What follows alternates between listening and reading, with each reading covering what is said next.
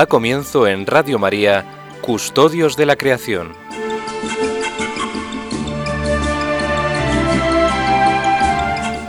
Dirigido por Lorena del Rey.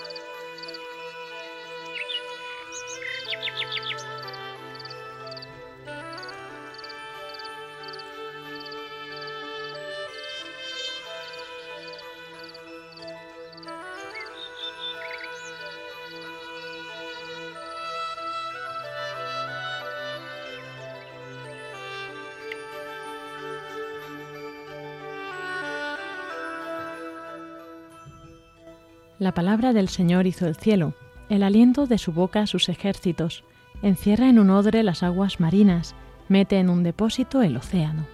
Tema al Señor la tierra entera, tiemblen ante él los habitantes del orbe, porque él lo dijo y existió, él lo mandó y todo fue creado.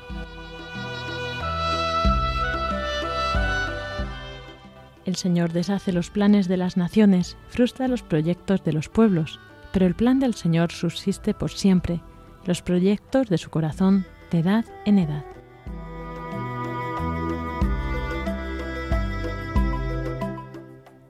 Dichosa la nación cuyo Dios es el Señor, el pueblo que Él se escogió como heredad. El Señor mira desde el cielo, se fija en todos los hombres. Desde su morada observa a todos los habitantes de la tierra. Él modeló cada corazón y comprende todas sus acciones.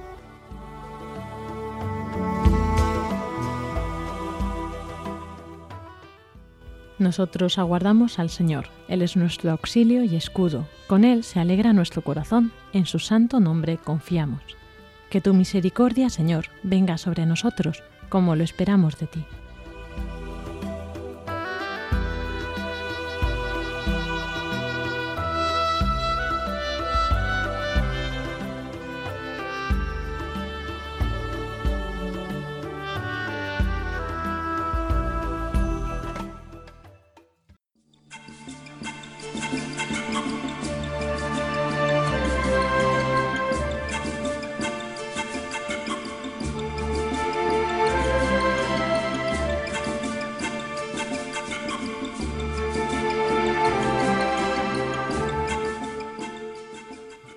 Tardes, queridos oyentes, bienvenidos un sábado más a este programa de Custodios de la Creación que hacemos quincenalmente.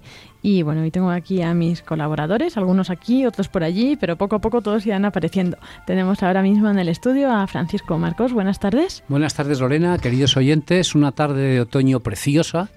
Ya en el editorial hablaremos un poco de las hojas del otoño, pero una tarde, a mí las tardes de otoño me encantan, es una tarde preciosa de otoño. Y también tenemos a Eder Falcón. Buenas tardes, ¿cómo estás? Hola Lorena, muy bien, muchas gracias. Te vendes un poco de caro de ver, pero bueno, cuando vienes nos alegra mucho. Muy bien, muchas gracias, contento de estar aquí.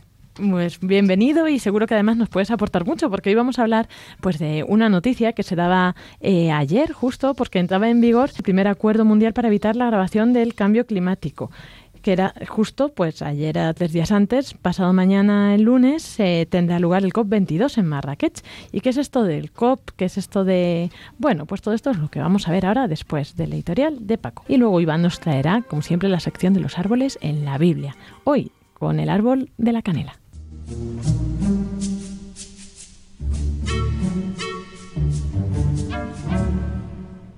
Buenas tardes, queridos oyentes de nuestro programa de Radio María Custodios de la Creación. Como decíamos antes, hace una tarde preciosa de otoño. A mí esta luz de otoño me encanta, aunque sea el cielo un poco nublado, pero es es una luz especial, sobre todo porque está muy limpia en otoño. Y en otoño, como ya hemos dicho alguna vez, es la época fenomenal para contemplar las hojas de los árboles. Vamos a dedicar algún editorial de otoño a las hojas de los árboles. Eh, los árboles tienen tres tipos de hojas respecto a su permanencia. Las hojas caducas, las hojas perennes y las hojas marcescentes. Y ustedes me dirán, ¿y cuál es mejor para los árboles? Las caducas que se caen siempre, las perennes que están dos o tres años y se acaban cayendo también. Los árboles de hojas perennes, las hojas perennes se acaban cayendo, pero se caen a los dos, tres, cuatro años. Y las marcescentes, que ya hemos hablado un día de ellas, que son aquellas que permanecen muertas en los árboles durante dos, tres meses y luego se caen. Bueno, pues todas son igual de favorables, es decir, los árboles dejan caer la hoja porque les interesa. Es una forma de defenderse. Cuando el árbol pierde la hoja, se detiene su periodo vegetativo y queda, pues como los osos en invierno, queda como aletargado, casi no tiene, tiene menos horas de luz, hace frío, y entonces la pérdida de la hoja, si tuviera las hojas, pues podría morirse. Pero no, se muere solo la hoja y todo el árbol queda vivo, es decir, la hoja de alguna manera se sacrifica, como dicen los botánicos, por todo el árbol. Pero se sacrifica en doble sentido. Primero porque ya no gasta energía, aunque la hoja es la que suministraba la energía, era la que fijaba la energía, pero bueno, al caerse ya no la gasta y el árbol queda pues aletargado. Y lo segundo porque es que sobre todo al caerse se incorpora el suelo y enriquece al suelo. Entonces, el que pierda las hojas es una maravilla. Pero a los que vivimos en las ciudades nos interesa mucho que esto ocurra. ¿Por qué? Porque toda la contaminación que las hojas se queda pegada en las hojas verdes, cuando la hoja se cae al suelo, la contaminación se va al suelo con las hojas. Entonces, por eso se dice que en las ciudades tiene que haber muchos árboles de hoja caduca, porque así toda la contaminación la tienen. Es una pena ver los pinos, por ejemplo, que hay sembrados o plantados junto a la M30 que están que da pena verles porque está toda la hoja llena de contaminación. Cogen una hoja verde de un pino o de un cedro que está al lado de la M30 y da pena verles, se te pega a las manos. Y no por la resina, ojalá fuera por la resina, además que la resina huele muy bien, sino que se te pega a las manos de todas las partículas de contaminación, sobre todo de los coches que queman gasoil, que se pega allí, incluso algunas hojas, lo han visto ustedes que están casi hasta negrecinas, ¿no? Bueno, pues no, las hojas de los árboles caducos se caen y toda la contaminación se cae con ellas. Es tan importante esta labor de que los árboles que no tienen las hojas contaminadas, que son todos nuestros bosques limpios, que hay un árbol que tiene una hoja preciosa, preciosa, de la cual hablaremos de los colores en otro editorial, que es el haya. La hoja del haya es preciosa y el haya se llama la nodriza de los bosques. ¿Por qué? Porque las hojas de las hayas se descomponen muy bien y crean un humus, crean un suelo fértil, fértil. Por eso se dice que debajo de las hayas hay una fertilidad increíble. Ustedes, los que son de Madrid, yo les recomiendo que se vayan a ver hay que llamar por teléfono porque si no, no te dejan ir. Yo no sé el teléfono, pero pueden mirar en internet a ver el hayedo de Montejo, que está aquí en Madrid. Y que es precioso, pero todos los hayedos, ¿no? En, en Burgos, en Palencia y sobre todo en Navarra. Los hayedos navarros son, son famosos en, en España, yo diría en Europa, ¿no? El hayedo de Irati, todos los, los hayedos también en el norte de León, ¿no? Bueno, pues el haya, como les decía, es la nordiza del bosque. ¿Por qué? Porque las, hojas, las hojas del haya, que son caducas, como ustedes saben, se caen y se incorporan al suelo y dan mucha vida, son nodrizas de todo el bosque.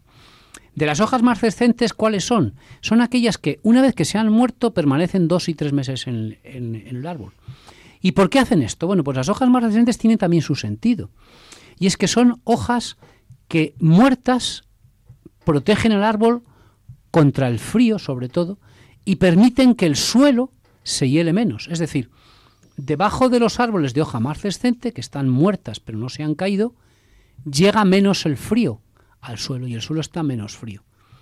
Y luego ya cuando empieza a llegar la primavera, estas hojas marcescentes se mueren, ya estaban algunas muertas, pero sobre todo se caen y dan lugar a que los brotes tiernos den otras hojas.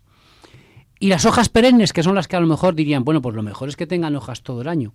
Bueno, pues las hojas perennes tienen una ventaja, y es que está todo el año, podría el árbol hacer el periodo vegetativo. Sin embargo, las hojas perennes en España, por ejemplo, en los pinos, en los abetos, en los cedros, la hoja está viva. Sin embargo, la savia apenas circula, o sea, el árbol no está muerto, pero está casi aletargado. Circula muy poquita savia. ¿Por qué? Fundamentalmente porque hace invierno, hace mucho frío, y si circulara mucha savia, si hubiera mucha agua viva, el agua se helaría y podría romper todos los tejidos. Por eso, aunque la hoja está viva, el árbol está aletargado, dormido, con muy poquita savia que circula, no se hiela la savia. Por tanto, como ven, es importante que haya árboles de hoja caduca, de hoja perenne y de hoja marcescente. Muchas gracias y que tengan ustedes unas felices tardes otoñales.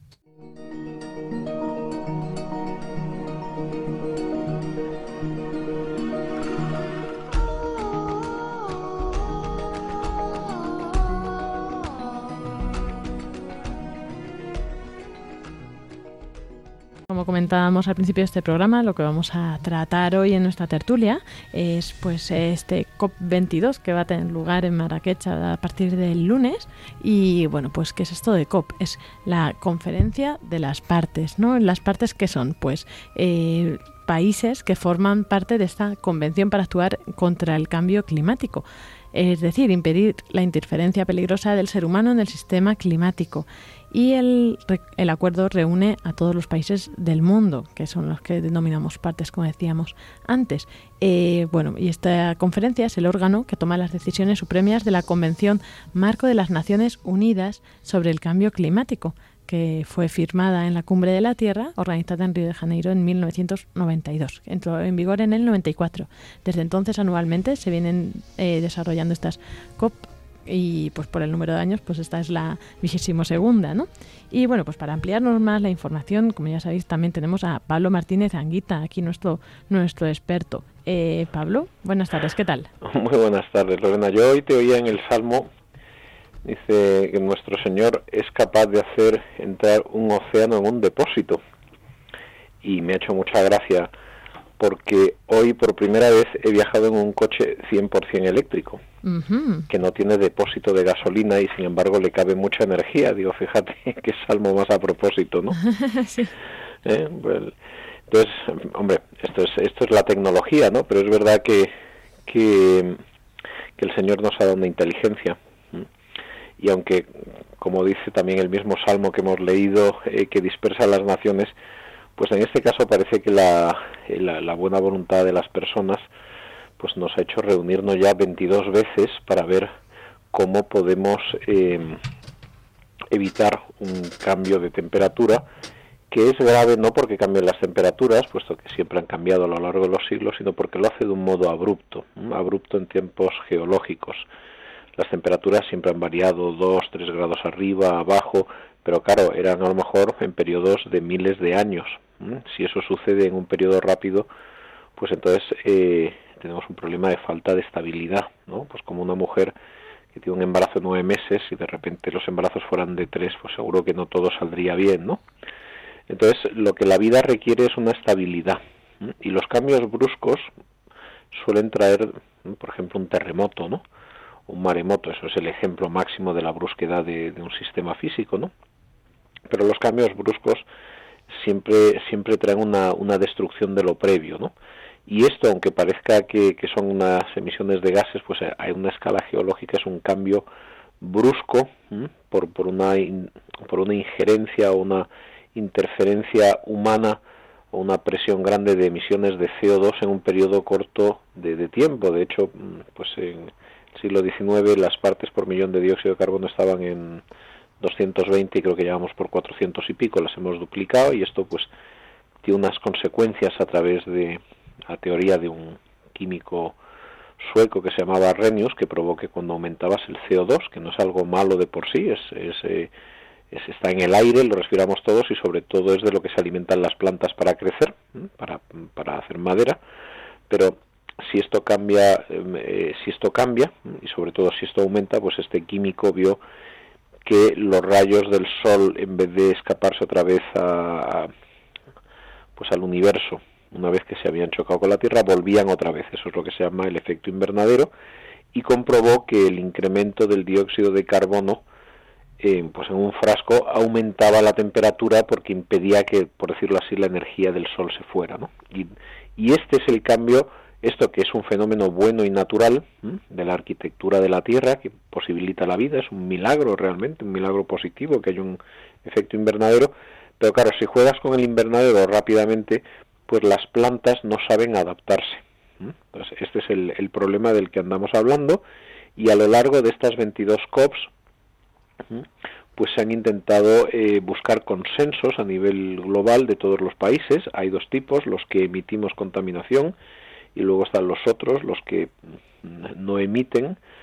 Y entonces nosotros, los países ricos que emitimos, pues asumimos unos compromisos de reducir nuestras emisiones y sobre todo de ayudar por ejemplo, a la mitigación de efectos que puedan sufrir los países más vulnerables, los que están más cerca de la costa, por ejemplo, que tienen más superficie inundable, pues los, los países isleños son los que más miedo le tienen a este fenómeno, ¿no? Entonces, vamos, vamos avanzando y en ese avance, y vuelvo a lo que te contaba, pues también la tecnología iba avanzando mucho hasta el punto de que hoy pues he tenido el gusto de ir por la sierra en un coche que era puramente eléctrico y curiosamente, fíjate, eh, 5.000 piezas menos tiene el motor. claro, como no tiene combustión, pues era mucho más sencilla y me contaba el dueño que le costaba llenar el depósito dos euros.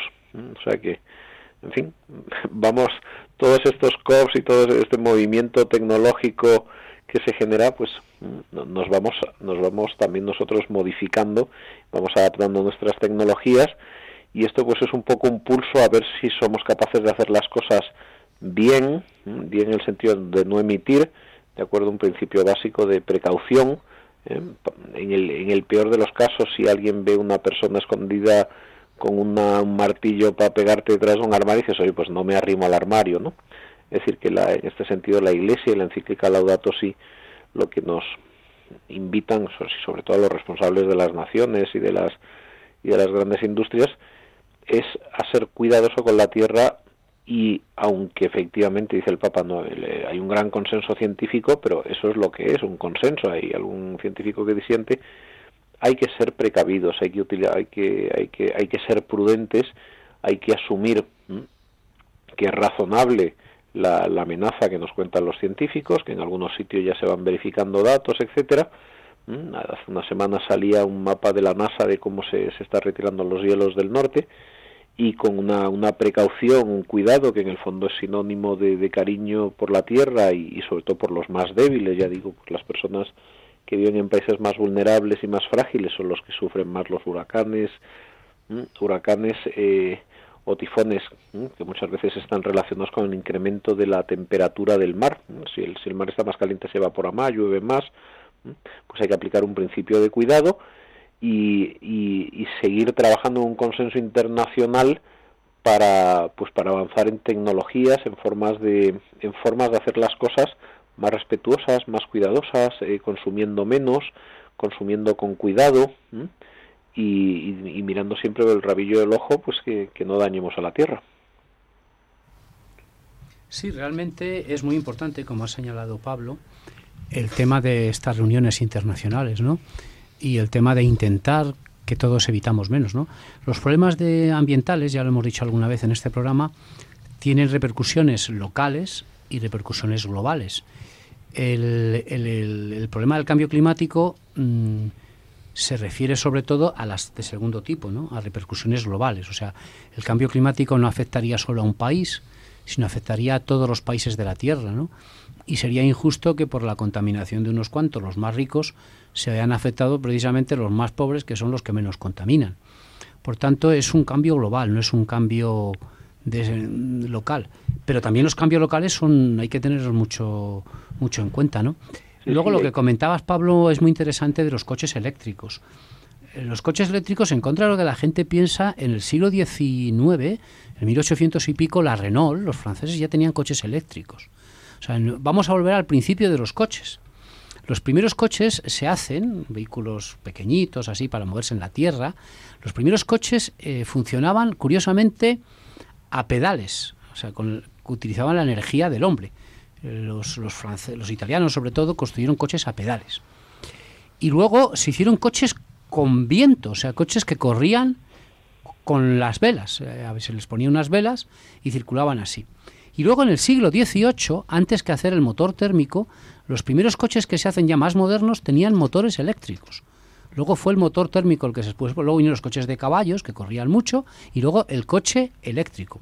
Pero claro, el motor térmico desplazó totalmente al coche eléctrico y yo estoy seguro que yo no lo veré probablemente ni, nuestros oyentes tampoco, pero a lo mejor algún nieto de nuestros oyentes pues verá que todos los coches son en un porcentaje no minoritario, sino mayoritario eléctrico. De hecho, el coche híbrido se está imponiendo ya en Estados Unidos, en California sobre todo, y en España cada vez estamos viendo más que coches, un coche híbrido. Bueno, alguien me pregunta, ¿y qué es un coche híbrido? Un coche híbrido es el que lleva un motor de gasolina y un motor eléctrico.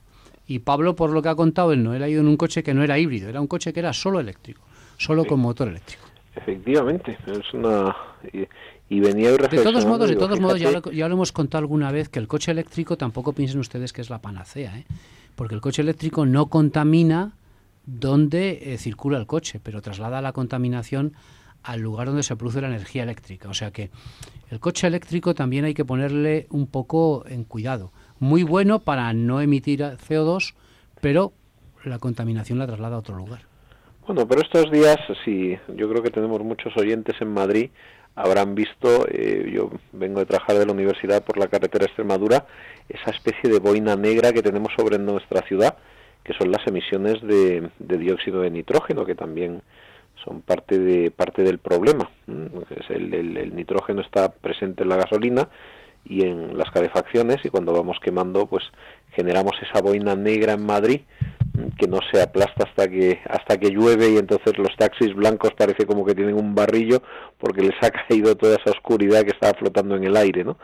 Bueno, entonces todo esto son son problemas de hoy en día de, de contaminación y que pues poquito a poco con, con por un lado pues con conciencia por otro lado con con consenso y por otro lado y esto es lo más importante y es lo que nos dice el salmo que es verdad que necesitamos concienciación necesitamos datos científicos pero fundamentalmente nuestra decir nuestra salvación y nuestra salvación ambiental o sea el, el hecho de, de, evitar que los problemas eh, nos coman, pues hay, hay un algo que se escapa de la mano humana y es eh, la, providencia del Señor.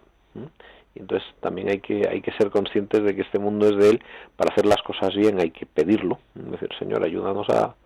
Eh, ilumínanos en estas cumbres y en esta política internacional que hay que asumir.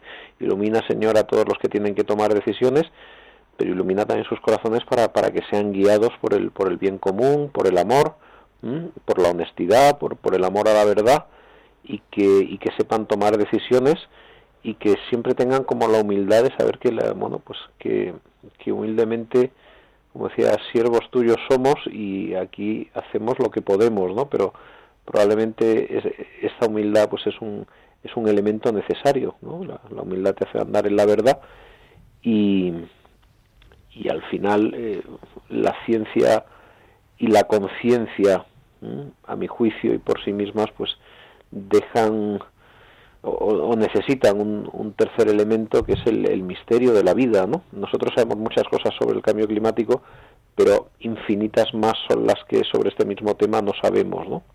Pues hay que hay que ser como muy consciente de que este mundo, aunque estamos en él, pero este mundo es de otro, es de, alguien que lo ha hecho y, uno lo encuentra pues a través de su belleza, de su armonía y para que solucionemos estos problemas no podemos dejar al, margen de la ecuación pues nuestra nuestra adhesión al Señor de la vida.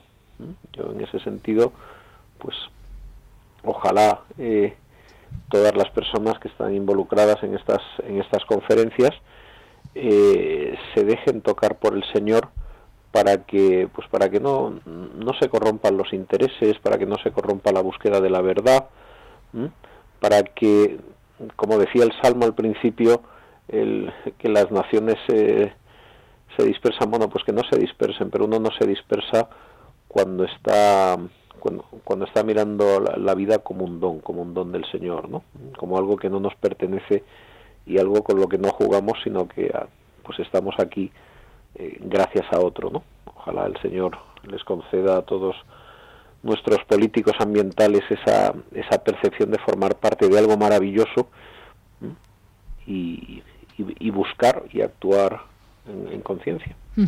Yo creo que todos estos, bueno, al menos estos, eh, ¿no? estos convenios, estos acuerdos, estos encuentros, tienen como de base ese deseo, ¿verdad? De, pues de compartir este planeta, de pues lo que también a veces decimos aquí, tanto para tener esa solidaridad intergeneracional e intrageneracional, o sea, tanto para los miembros de nuestra generación como las generaciones eh, futuras.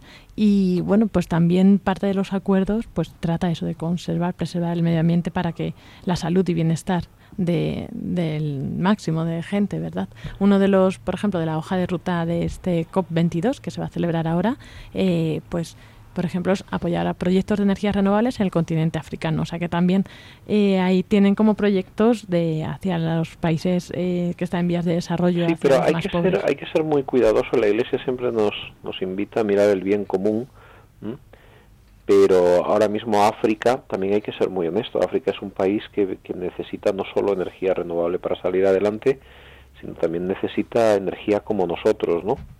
Por eso digo que es muy importante, eh, y esto son negociaciones complejas, porque claro, es muy fácil decir, venga, vamos a poner solo energía eólica o dejar de contaminar, pero claro, para un país mm, africano ahora mismo probablemente lo que más necesite para para salir adelante es, es la misma energía que nosotros utilizamos y, y que contaminamos.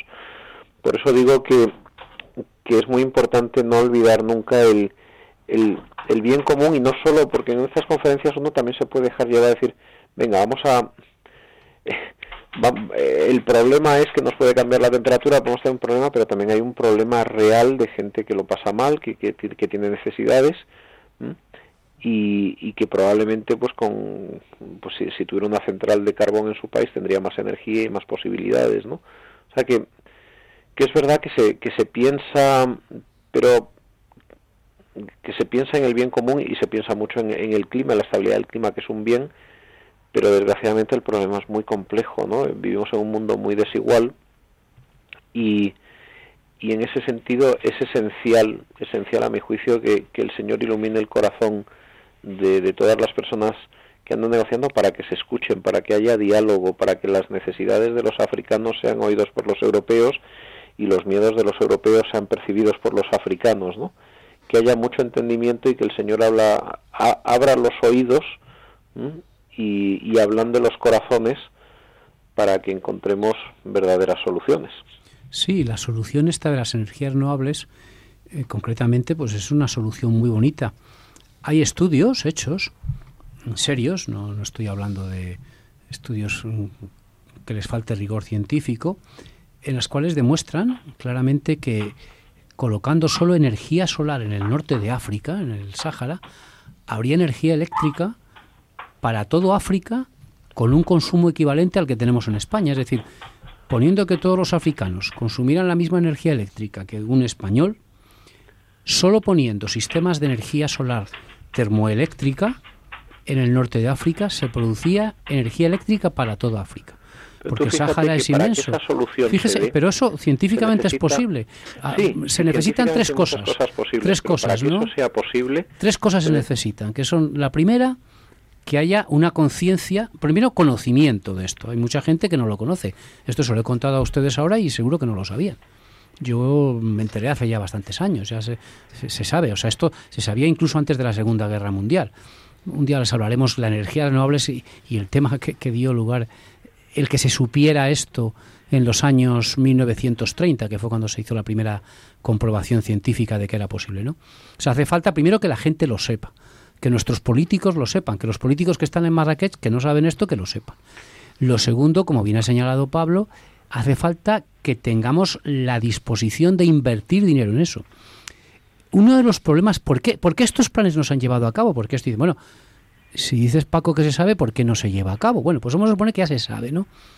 Pues lo que ha parado mucho las inversiones de Europa en el norte de África en centrales termosolares para producir energía eléctrica, no calor, sino energía eléctrica, no son fotovoltaicas, son con otro tipo de tecnologías, siendo parabólicas fundamentalmente, ha sido todo lo que es la primavera árabe, toda la inestabilidad árabe que ha habido, todo el resurgir de los musulmanes, ha parado proyectos que ya se estaban haciendo, ya se han hecho algunos proyectos, pero proyectos que se han desacelerado. Aquí, y, la tercera medida que hace falta, pues como bien dice Pablo, ¿no? que lo has, lo has comentado bien antes, Pablo, y es pues que que tengamos todos eh, la conciencia esa de, de, pensar en los demás, de ser solidarios, en fin, esos son los motivos. Pues nada, yo al final en estas cumbres es que son cosas tan complejas, claro, uno puede pensar, pues mira, si se llena el desierto de paneles, pero pero bueno, todo el mundo sabe, o el que intenta hacer algún proyecto en su vida, la, dificultad, ¿no?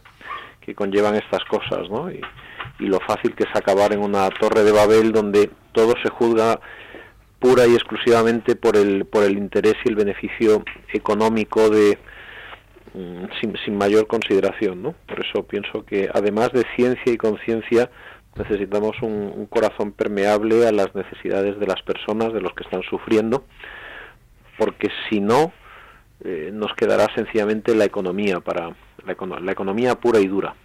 Yo meto dinero siempre y cuando esto me retorne más, bueno, está bien, pero pero hay más, hay más decisiones ahí. Hay que, yo pienso, hombre, pues uno invierte porque dice, voy a invertir, voy a ganar dinero y con esto mis hijos estudiarán. Bueno, pero fantástico, pero y además, y, y, los otros niños, ¿no?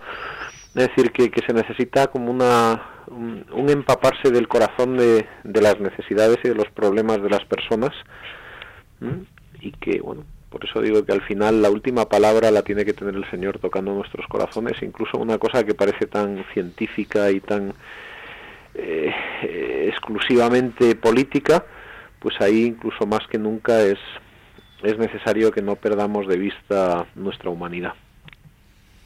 Y para eso necesitamos que el Señor acampe entre nosotros. Así es. Pues gracias Pablo por compartir todo esto con nosotros hoy. Bueno, también a, Paco Aeder. Si os parece, podemos concluir eh, resumiendo pues cuáles sean los objetivos del COP21 y cuál es, es, la hoja de ruta completa del COP22 para también así que todos podamos encomendar ¿no? que, que todo esto fructifique y, y, que tomen las decisiones adecuadas y correctas, dejando atrás, como decías, ¿no? pues estos egoísmos a veces o estas luchas de poder y, y que pues todos podamos colaborar porque este mundo pues sea un, mundo digno para vivir y además pues como sabemos esta tarea que nos ha encomendado el Señor pues que pues que hagamos bien la tarea ¿no? y le podamos un día devolver el mundo pues eh, mejor de lo que nos lo dio él a nosotros el COP21 en París eh, Eder o Paco podéis decirnos cuáles son los objetivos Sí, Mantener la temperatura media mundial muy por debajo de 2 grados centígrados respecto a los niveles preindustriales. Y segundo, los países se comprometen a llevar a cabo todos los esfuerzos necesarios para que no rebase los 1,5 grados y evitar así los impactos más catastróficos. Este, para entrar en vigor este acuerdo, pues necesitaba ser ratificado por 55 países que representaran al menos un 55% de las emisiones de efecto invernadero. Y bueno, pues es un objetivo logrado con mucha rapidez, más de la prevista, ya que de momento 92 países de los 192 que firmaron el acuerdo lo han ratificado. Eh, y bueno, pues eh, esto, por ejemplo, en otras ocasiones pues no se había dado con tanta eficacia, ¿verdad? Menos de un año a haber realizado el COP anterior, pues eh, se haya conseguido ya esto, este objetivo. Y para el COP 22 eh, como decíamos, pues aparte de revisar esta, los objetivos del COP21 y que pudieran los eh, países ratificar el acuerdo cuanto antes, pues también eh, está el hecho de, de, convencer a los países desarrollados de revisar sus ambiciones para reducir sus emisiones de gases de efecto invernadero para el horizonte 2020, que se llama, ¿no? que realmente es para el 2020. Eh, otros ejes pues relacionados con ayudar a los países en vías de desarrollo eh, para elaborar programas contra el cambio climático, también, como decíamos, pues apoyar a los proyectos de energías renovables en el continente africano, aportar apoyo técnico a los países vulnerables a los cambios climáticos y facilitar la transferencia de las tecnologías. Pues todo esto es lo que vamos a encomendar en esta semana del todo, todo un reto por delante. Desde luego. pues del 7 al 18 de noviembre estarán en Marrakech. Pues dicen que por lo menos 30.000 personas se juntarán para, para um, eh, seguir adelante, seguir trabajando por esto. Y, bueno, pues que nosotros sabemos que en el fondo pues que es algo que realmente merece la pena, ¿verdad? Marrakech es una ciudad preciosa. Yo les recomiendo a los que puedan ir a Marrakech que vayan a verla hay, hay eh, Marruecos tiene zonas preciosas, ¿no? Rabat, Zet, eh, pero Marrakech es Marrakech le llaman la ciudad roja porque tiene tiene el ladrillo, tiene un el ladrillo de las murallas tiene un, rojo muy bonito Y en Marrakech eh, tenido fama siempre porque los jardineros de Marrakech son famosos en todo el mundo. los, árabes han sido maestros en, manejar el agua y lo tienen en Granada, los jardines de la Alhambra. ¿no? Pues los jardines de Marrakech pueden visitar ustedes un árbol que es precioso, de los más antiguos del mundo, que son los cicas. Los mejores cicadales del mundo están en Marrakech son unos árboles preciosos, parecen palmeras, pero no son palmeras, son árboles antiquísimos, anteriores a las palmeras, muy anteriores a las palmeras, los cicadales de los más antiguos. En España tenemos algún cicadal muy pequeño, se ven algunos cicas, en España se llama cica revoluta, el nombre latino, pero los cicadales de Marrakech Ah, si les gusta la, botánica, los jardines de Marrakech son preciosos. Todo Marrakech es muy bonito, pero los jardines también, claro. Desde Marrakech se ven además los atlas. Es precioso Marrakech. Vamos a enviar allá a Iván, a que, ya que está hablando Yo me voy con Iván, yo me voy con Iván. pues hablando de Iván, ahora viene próximamente en la siguiente sección sobre los árboles en la Biblia, que hoy vamos a ver el árbol de la canela. Bueno, muchísimas gracias a todos, Eder, Paco, Pablo, por habernos compartido pues toda esta actualidad del cambio climático, estos acuerdos, estos encuentros eh, COP22 que tendrá lugar eh, la próxima semana, pues bueno, pues a todo ello encomendamos y bueno, pues Pablo, nos encontramos dentro de 15 días. Ahí estaremos. Bueno, muy buenas tardes. un saludo a todos.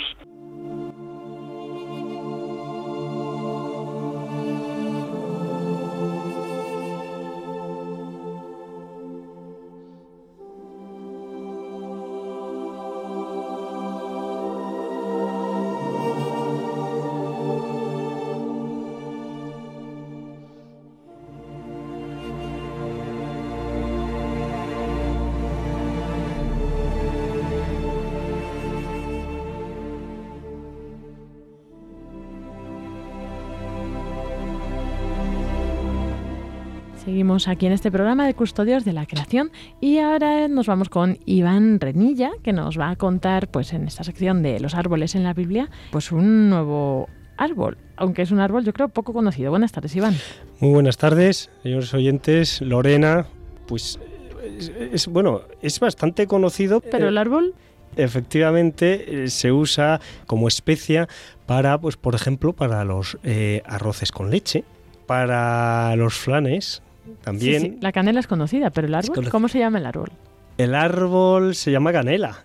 El árbol se llama canela, lo que tiene un nombre, es un poco extraño, el nombre científico es Cinnamomum ceylanacum. Madre mía. De Ceilán, de Ceilán. Entonces, ese es en realidad es el nombre científico, pero es popularmente conocido como canela. ¿Y tiene que ver con el té de Ceilán también? No, no. bueno, tiene que ver algo porque se cultiva en Ceilán, la actual Sri Lanka, y el té tan conocido de Ceilán pues también se cultiva allí. Pero vamos, son cultivos completamente distintos y ni siquiera se parece el género ni las familias. Nada, nada. Bueno, no vamos a desvelar más cosas, sino que te voy a dejar directamente a ti el micro para que nos cuentes todos los detalles que nos tienes que dar sobre esta, este árbol y dónde aparece en la Biblia. Efectivamente, bueno, señores oyentes, hace un momento, micrófono cerrado, me ha comentado Lorena que Job, una de sus hijas, precisamente el nombre que le dio tan bonito, fíjense, es el de Canela precisamente. Eso de las hijas cuando ya pasa todas las desgracias, todas las cosas y ya, pues al final del libro tuvo tres hijas. Pero solo en algunas traducciones, en otras no se llama canela. Es cierto, porque en la Biblia hay un varias traducciones, bastantes traducciones, ¿no? Porque en un principio, pues eh, en hebreo, pero es que luego se han hecho traducciones, traducciones al latín, traducciones a distintos idiomas, al español, mm, sobre todo y muy especialmente con las especies vegetales en, y en concreto con las arbóreas, las traducciones, como no están hechas por expertos, no son expertos o botánicos los traductores, pues hay verdaderamente un, un poco de lío, pero sí que hay botánicos que se han puesto a estudiar en profundidad las escrituras desde el punto de vista botánico y al final pues han aclarado un poco que, a qué especies se está refiriendo la Biblia en cada momento. Pero sí que es verdad que tiene razón Lorena que, es que en algunas traducciones aparece como canela y en otras no, no aparece así.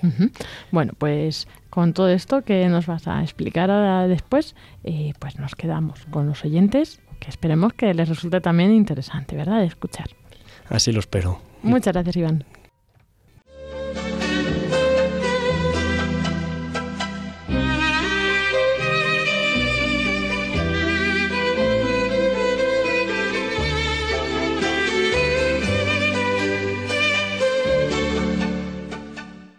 Bueno, señores oyentes, pues en este sábado, en esta tarde de sábado, estamos otra vez mm, aquí en los estudios de Cadena Radio María y hoy concretamente, pues mm, como les he adelantado, para hablarles de la canela. La canela común, mm, conocida como Cinnamomum eh, ceilanicum, y luego la conocida como canela basta o Cinnamomum cassia o la casia, que también así es nombrada en las escrituras como casia. Antes de comenzar con estas dos especies, quiero hacerles pues un pequeño comentario sobre eh, las especies, dos especies anteriores que les comenté. Una concretamente es en el programa anterior, del día 22 de octubre, la acacia. En ese programa me referí a la acacia sellal, que junto con la acacia tortilis son las dos especies maderables y que recuerden que en el Éxodo se refieren a ella, a la acacia, como material de construcción de mesas y enseres. Si recordarán, así lo comentamos.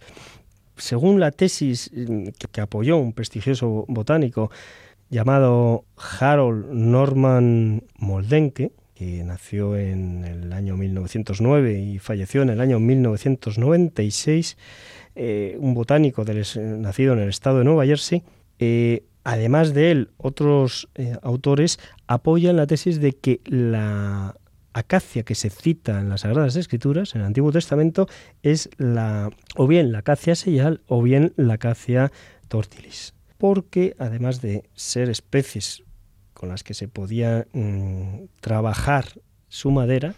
Además, estas especies se daban en la región, concretamente la, la, acacia sellal, en la región de Egipto, en Yemen también, y se adentraba en Palestina hasta el Negev, que se encuentra, es la región que se encuentra al sur del monte Oro. Y también se daban en, la región de Kenia. Respecto a la acacia tortilis, crece, por el Sinaí, en Yemen, en el oeste de Arabia, Eritrea, Somalia y Egipto. Frente a esta tesis, mm, yo opté por elegir la acacia sellal siguiendo esta tesis y la de otros autores que también apoyan la tesis de Moldenke. Frente a esta tesis, eh, debo comentarles que otro estudioso de las especies mm, vegetales y arbóreas en las Sagradas Escrituras, que fue Michel Zoari, nacido en 1898 y fallecido en 1983, eh, fue un botánico nacido en Polonia en el seno de una familia judía y que emigró a Palestina en 1920. Este prestigioso botánico mantenía que la especie citada en la Biblia era la acacia común o acacia radiana. Eso es la aclaración respecto al por qué yo elegí la acacia sellal el otro día como especie para hablarles a ustedes sobre ella. Y ya retomando otro programa en el que mm, les hablamos de, las eh, resinas gomosas, concretamente eh, al hablar del ládano que segregan las jaras, eh, hablamos muy brevemente de, de, pasada, porque es un arbusto y por tanto no es la especie que nos ocupa en esta sección, de la jara negra o Cistus ladanifer, y no me paré a mencionarles cuáles eran las especies que prosperan más habitualmente y que mejor se desarrollan en la zona de Palestina. Pues aprovecho esta ocasión para decírselo. Esas especies son el Cistus villosus y el Cistus salvifolius, que son pues, la estepa y para que son propias de regiones áridas. Bien, pues eh, ya a continuación pasamos a hablar sobre la canela.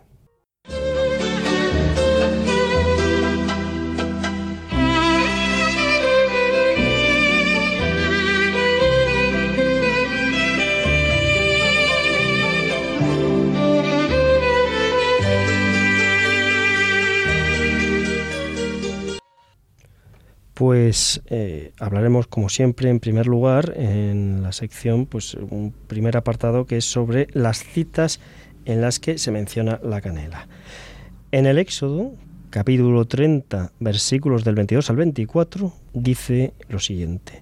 Habló el Señor a Moisés diciendo, toma también de las especies más finas, de mirra en grano, 500 ciclos. De canela aromática, la mitad, 250.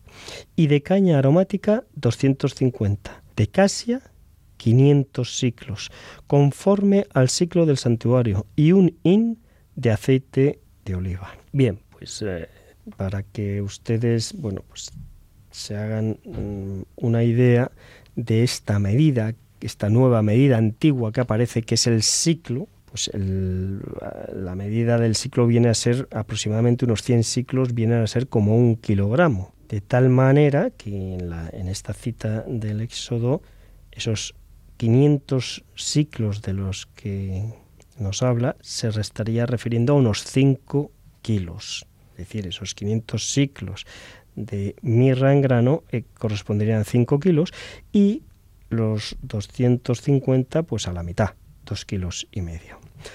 Continuamos con otra cita que es la de Proverbios capítulo 7 versículos 16 y 17.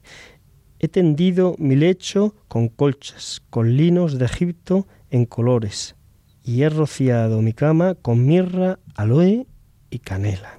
En una siguiente cita, el Cantar de los Cantares, capítulo 14, versículos 13 y 14, tus brotes como paraíso de granados, con frutos exquisitos, nardo y azafrán, cálamo aromático y canela, árboles de incienso, mirra y aloe, con todos los mejores bálsamos. A continuación pasamos a otra cita que es la de Salmos capítulo 45 versículo 8. Todas tus vestiduras están perfumadas con mirra, aloe y casia. Desde palacios de marfil te han alegrado con instrumentos de cuerda. En esta ocasión Mm, se preguntarán ustedes, bueno, ¿por qué trae esta cita si no aparece como tal el nombre de la canela? Pero se habrán dado cuenta que si aparece la casia y una de las especies que vamos a ver hoy, que es la conocida como la, la canela basta, eh, también conocida como Cinnamomum cassia. Por lo tanto, pues eh, por eso Mm, se ha elegido esta, esta cita. Y ya para terminar, una última cita, que es la del Apocalipsis, capítulo 18, versículo 13, que nos comenta, y canela, especias aromáticas, incienso, perfume, mirra, vino, aceite de oliva y flor de harina, trigo, bestias, ovejas, caballos, carros, esclavos y vidas humanas. Eh, he elegido solamente el, este versículo 13 en el que se refiere, pues eh, está hablando de que la ciudad, los comerciantes de la ciudad de Damasco no podrán mm, vender sus productos y hace una relación de estos productos que los comerciantes con los que los comerciantes hacían sus transacciones y como se han dado cuenta abre la cita o comienza hablando de la canela y canela. Luego continúa, especies aromáticas, incienso, etcétera, etcétera.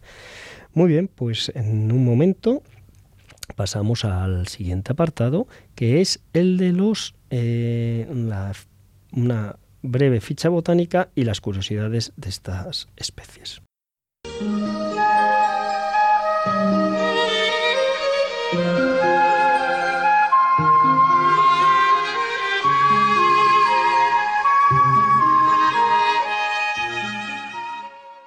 Bueno, pues eh, las dos especies que vamos a ver, como ya les he comentado, son la canela y la casia canela basta. El nombre botánico, como ya hemos comentado, es Cinnamomum ceylanicum y Cinnamomum cassia. La familia a la que pertenecen es la familia de las lauráceas. Bien, el origen y distribución pues proceden de Ceilán, la actual Sri Lanka, y se distribuye por Birmania, la India, Indonesia e islas del Pacífico. También se encuentra en Brasil, donde se cultiva, y en eh, su talla es habitual es de unos 6 metros, pues puede llegar a alcanzar los 10 metros. Eh, es una especie de hoja perenne con cuyas hojas eh, miden más de 10 centímetros de largo. Y bueno, pues ya mm, comentarles un poco quizás aquello por lo que son más conocidas y por sus usos que son fundamentales, ¿no? principalmente el uso principal sería el medicinal pero antes eh, quiero hablarles, pues como siempre, de la etimología de las palabras, tanto del nombre botánico científico como del nombre común. Eh, la etimología de Cinnamomum ceilanicum, la palabra cinnamomum, es de origen griego y significa madera dulce. Y ceilanicum hace referencia al lugar originario y principal productor que es el Ceilán, actualmente con el nombre de Sri Lanka. El nombre común de canela proviene de la expresión italiana canella, significa tubo pequeño, haciendo referencia a que extraen o se cultivan eh, en el cultivo de estas especies y se extraen las cortezas, pues se las mm, va eh, apilando o se las va depositando en forma eh, formando pequeños tubos. Bien, pues los usos medicinales principales son mm, el de mejorar la circulación, es un anticoagulante y tense, cuenta que una buena circulación sanguínea mejora la oxigenación de las células y por tanto de los tejidos de nuestro cuerpo. Es muy eficaz en la prevención de varices precisamente por sus propiedades anticoagulantes y antiescleríticas. Eh, también es muy beneficiosa otro de los aspectos en los que mm, produce un beneficio muy considerable desde el punto de vista medicinal es en su tratamiento contra las diabetes. Generalmente se administra media cucharada dos veces al día en polvo o se emplea también como aceite de canela. Aunque en menor medida, pero también es, mm, sus efectos son muy positivos en los problemas respiratorios bronquiales y en, el tratamiento, en el tratamiento de la gripe, por sus efectos antiinflamatorios y antipiréticos. Toda esta última palabra significa la bajada que ayuda a bajar la fiebre. Mm, bueno, luego también comentar que el aceite de canela y el extracto de canela eh, atacan tanto hongos como virus que pueden ser causantes de enfermedades. Eh, los árabes eh, la utilizan mucho para aromatizar carnes, ya que la canela contiene un aceite esencial que es rico en fenoles, que inhiben el desarrollo de estas bacterias de la putrefacción de la carne.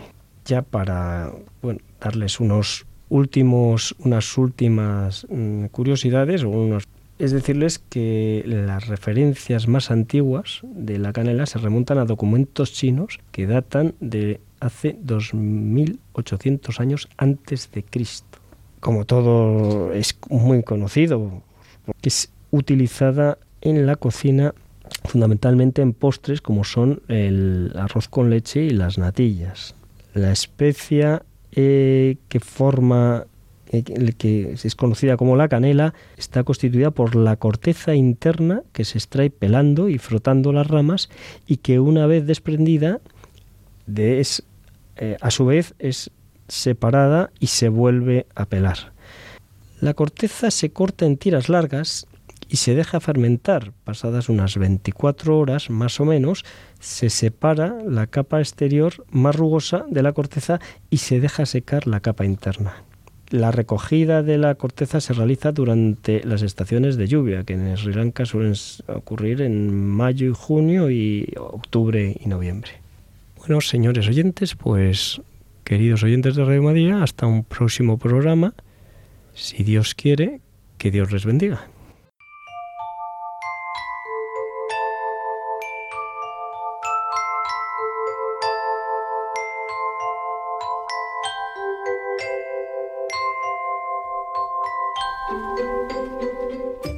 Hasta aquí, queridos oyentes, ha llegado hoy el programa de Custodios de la Creación. Esperamos que hayáis disfrutado pues, con la compañía de tantos amigos, ¿verdad? De Eder, Paco, Pablo, Iván. Eh, aquí queda con nosotros Eder y Paco. Muchísimas gracias. Muy buenas tardes también para vosotros.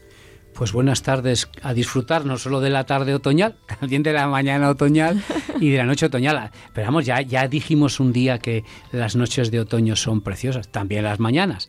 Pero me dice Lorena que es que habíamos dicho que solo las tardes otoñales, también las noches otoñales son preciosas. Ya las mañanas ya hace mucho frío, sobre todo a finales de otoño, y no os apetece estar en la camita.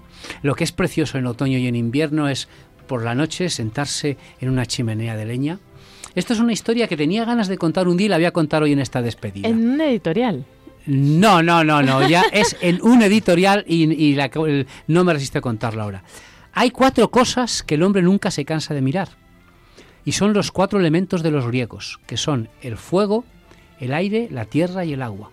Ustedes pónganse a ver el fuego de una hoguera y pueden pasarse horas y horas y en primer lugar no se le hace mal a los ojos, como pasa con una pantalla de un ordenador o una pantalla de, la televisión, no le hace mal a la vista además, y luego es que te puedes pasar horas y es, porque el fuego no es todo igual, está en continuo movimiento, es vivo, es un fuego vivo.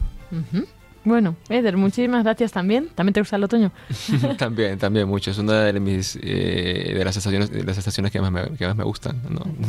Pero sí, muy contento de haber compartido con vosotros y muchas gracias. A ver si se da otra oportunidad. Espero que pronto. Eso es, eso es, seguro. bueno, pues muchísimas gracias a todos, todos vosotros, queridos oyentes. Esperamos que también hayáis disfrutado y nos volvemos a encontrar, como decíamos, dentro de 15 días. La semana que viene podrán escuchar a esta hora, en esta franja horaria, el programa de raíces. Así que nos encontramos el sábado 19 a las 5 de la, tarde, de la tarde en Radio María España. Muy buenas tardes. Un saludo de quien les habla, Lorena del Rey, y que Dios les bendiga.